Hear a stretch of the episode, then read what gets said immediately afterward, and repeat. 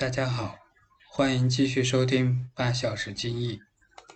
前面一章我们说到，要减少等待的浪费，就要保持平衡。但在实际的生产过程当中，往往会发生一些异常，打破了这样的平衡。遇到这样的情况，我们要怎样做才能减少损损失呢？首先，当生产现场出现异常的时候，我们要做的第一件事情是停下来。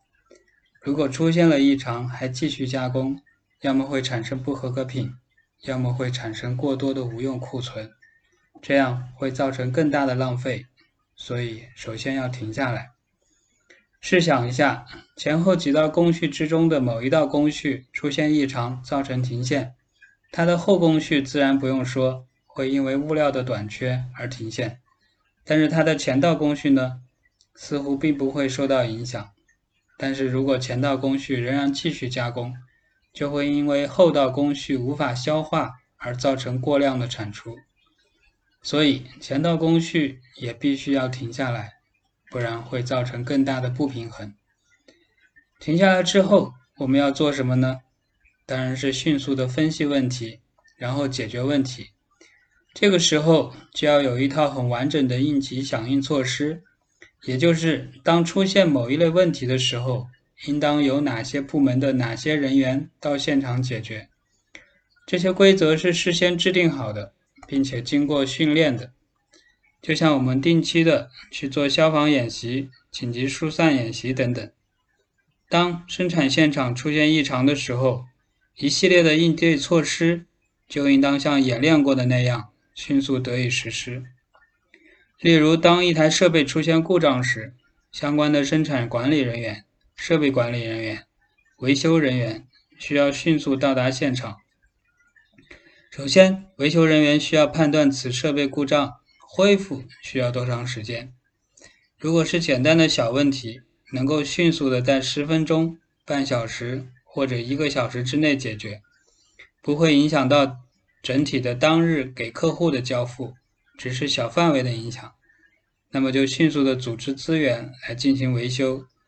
同时，在维修设备的这段时间内，受到影响的操作工人可以安排进行设备保养、现场五 S。或者是组织学习培训。那如果发生的故障很严重，会影响半天或是一天甚至几天的时间，这种情况下就需要销售人员、生产计划人员、生产管理人员，甚至于工厂厂长、公司总经理等多方共同来商讨，如何调整生产计划以及对客户的交付问题。同时，也需要有一套备用的应急计划来应对，比如部分工序的委外加工等等。当然，除非你的公司管理的非常混乱，正常情况下极少数才能发生这种影响三四天交付的情况。但不管怎么样，一套完整可实施的应急措施都是有有必要的。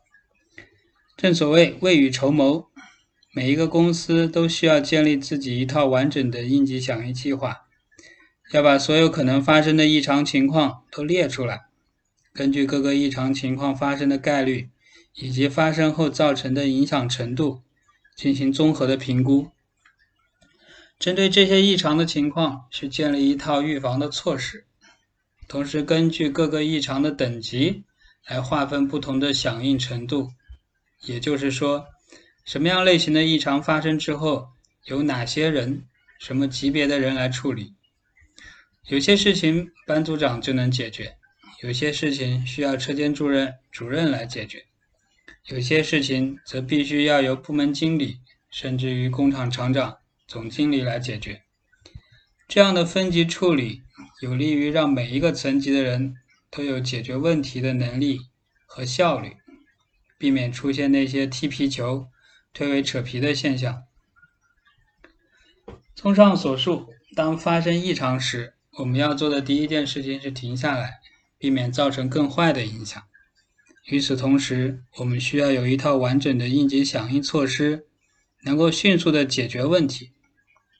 在此之前，我们要做的事情是对所有可能发生的异常进行有效的、完整的评估，并建立分级处理制度，让每一层级的人都有能力去解决当下的问题，而不是把所有问题都推给别人。出现问题了，能够迅速的解决问题，这是救火。但管理更重要的是要做到防火。如何去防火，这是一门很深的学问，我们会在后面慢慢道来。感谢大家的收听，如果大家觉得内容还有点意思，还请您能够订阅并分享，谢谢大家。